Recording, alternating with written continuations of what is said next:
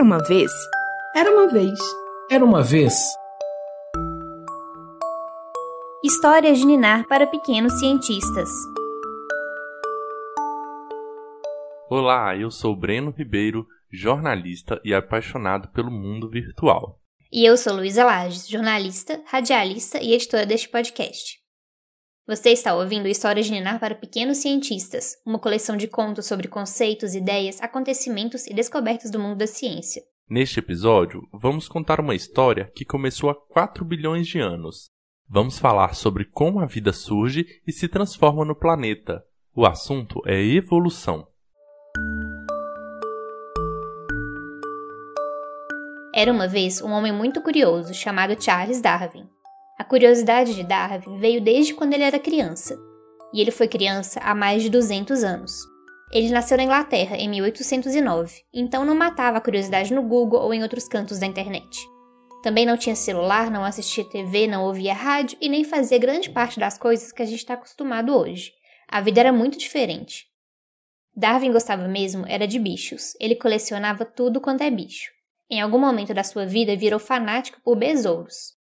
Ele tinha praticamente todas as espécies de besouros da Inglaterra. Mas um dia, em uma viagem grande de navio, ele chegou no Brasil e descobriu nossas florestas, nossos animais. Rapidinho desistiu de terminar a coleção, porque percebeu o tanto de besouros diferentes que tinha por aí. Não foi só isso que ele percebeu nessa viagem, que começou em 1831 e durou uns cinco anos.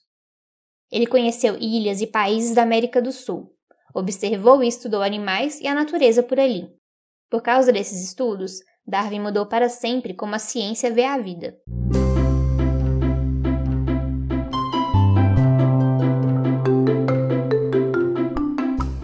Antes disso tudo, vou contar que Darwin cresceu amando bichos e a natureza, mas era de uma família muito rica e tradicional da Inglaterra. O avô era médico, o pai era médico, e o irmão foi fazer medicina. O destino de Darwin parecia certo. Seu pai queria muito que ele fosse médico. E Darwin até tentou. Começou a estudar, mas a verdade é que era uma coisa muito forçada, porque ele não gostava, nem mesmo suportava ver sangue. Darwin desistiu dessa carreira que não ia dar muito certo, e a família, mais uma vez, resolveu colocar ele para estudar. Dessa vez, para ser pastor da igreja. Só que Darwin, sempre muito interessado em história natural, em colecionar e estudar animais e plantas, acabou sendo convidado para ser um naturalista do navio Beagle. Ou seja, ele ia ser o responsável por observar a natureza, as plantas, os bichos e a geografia dos destinos da viagem. Darwin tinha 22 anos de idade e partiu junto da tripulação no dia 27 de dezembro de 1831 para a viagem da sua vida.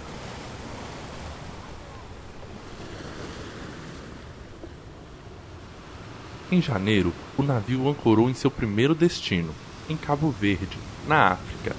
E pouco mais de um mês depois, a tripulação chegou a Fernando de Noronha, aqui no Brasil. Passou pela Bahia, pelo Rio de Janeiro, foi para o Uruguai, para a Argentina e as Ilhas Malvinas. Conheceu o Chile, o Peru e em 1835 chegou ao arquipélago de Galápagos. Talvez você já tenha ouvido falar de Galápagos. E talvez o motivo seja justamente o Darwin. Vamos parar nessa parte da viagem junto com o nosso protagonista. Galápagos é um conjunto de ilhas que fica a uns mil quilômetros das praias da América do Sul. Mas elas não estão do lado de cá do Brasil, no Oceano Atlântico. Elas ficam do outro lado do continente, no Oceano Pacífico, e fazem parte do Equador, o país, não a linha. O nome significa Ilhas das Tartarugas, então você deve imaginar o tanto de tartarugas que moram por lá. Mas não são só tartarugas, são aves, répteis, mamíferos, peixes. Ou seja, muitos seres vivos diferentes moram no mesmo lugar. Darwin viu com os próprios olhos toda a incrível vida que tinha por lá e ficou encantado. Além de tudo, os animais eram muito dóceis, não tinham medo de gente. Isso porque desde que as ilhas foram descobertas, nenhum humano tinha ido morar por lá. É importante entender uma coisa. Darwin tinha decidido que não queria ser médico nem pastor da igreja. Nessa viagem, ele finalmente entendeu o que queria ser cientista.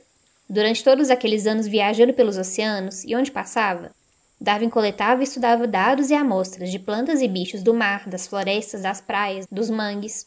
E não foi diferente em Galápagos, ele queria estudar toda aquela vida. Em Galápagos existem 13 ilhas principais e mais um tanto de ilhas pequenas.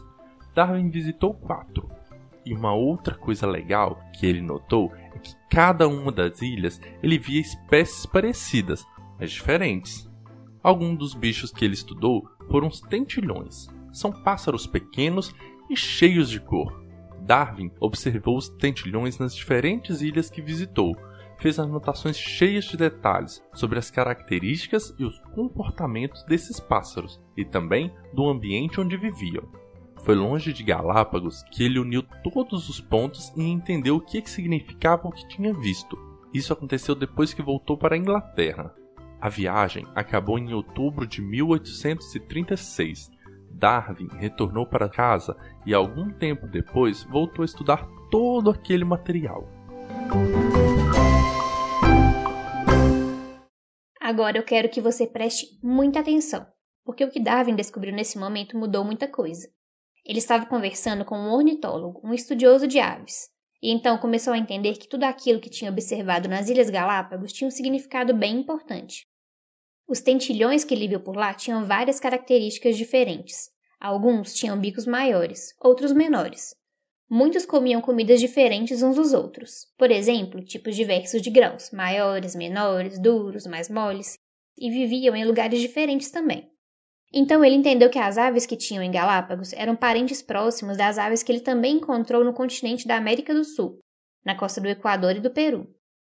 Ele imaginou que há muito tempo essas aves lá do continente tinham voado até Galápagos, ficado por lá, tido filhos.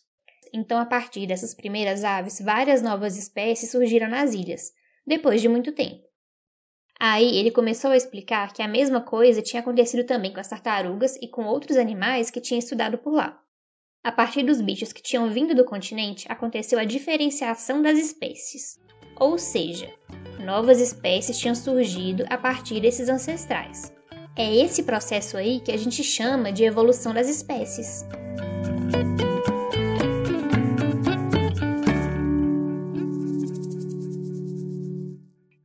Darwin entendeu que a evolução existia, mas como ela acontecia? Ele pensou nos tentilhões. Aquelas primeiras aves do continente chegaram nas ilhas, tiveram filhos, começaram a viver por ali. Mas nem todas nos mesmos lugares. Moravam em ilhas diferentes ou até em locais diferentes dentro das ilhas. Isso significava também que elas encontravam formas diferentes de comida e de ambientes. Lembra, Darwin notou isso, que umas comiam grãos maiores, outras menores. O que aconteceu então? Uma coisa chamada seleção natural. Darwin explicou que as diferenças entre os passarinhos surgiam assim. Por acaso, um deles nascia com um bico um pouco maior que os outros. E aí, esse pássaro com bico um pouco maior conseguia comer um tipo de alimento que outros tentilhões de bicos menores não podiam. Por isso, esse passarinho do bico diferente acabava comendo melhor e gerando mais descendentes que outros passarinhos. E surgiam filhos, e filhos dos filhos, e mais filhos dos filhos, todos com esse bico um pouco maior. Darwin pensou assim: os tentilhões com bico maior e que comiam um grão maior e mais duro deixavam mais descendentes, porque tinham vantagem sobre os que tinham um bico menor.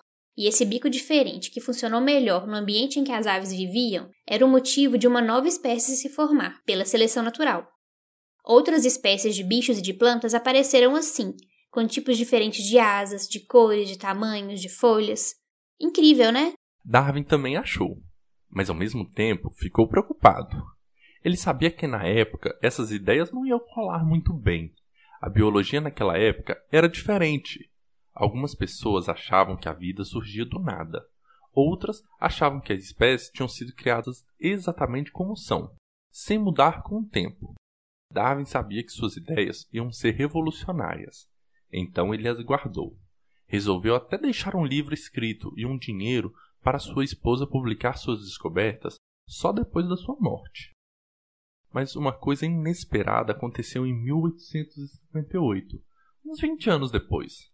Outro naturalista inglês, Alfred Wallace, escreveu uma carta para Darwin. Ele compartilhou a teoria em que estava trabalhando. Depois de observar animais nas ilhas da Indonésia, ele também descobriu o surgimento das espécies pela seleção natural. Darwin ficou em choque. Era tudo tão, mas tão parecido com o trabalho dele.